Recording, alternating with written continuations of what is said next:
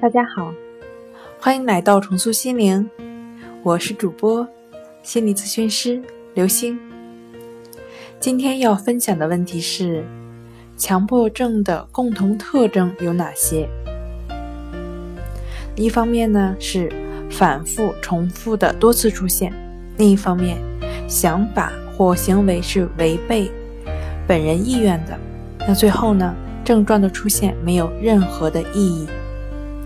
今天跟您分享到这儿，欢迎关注我们的微信公众账号“重塑心灵心理康复中心”，也可以添加幺三六九三零幺七七五零与专业的咨询师对话。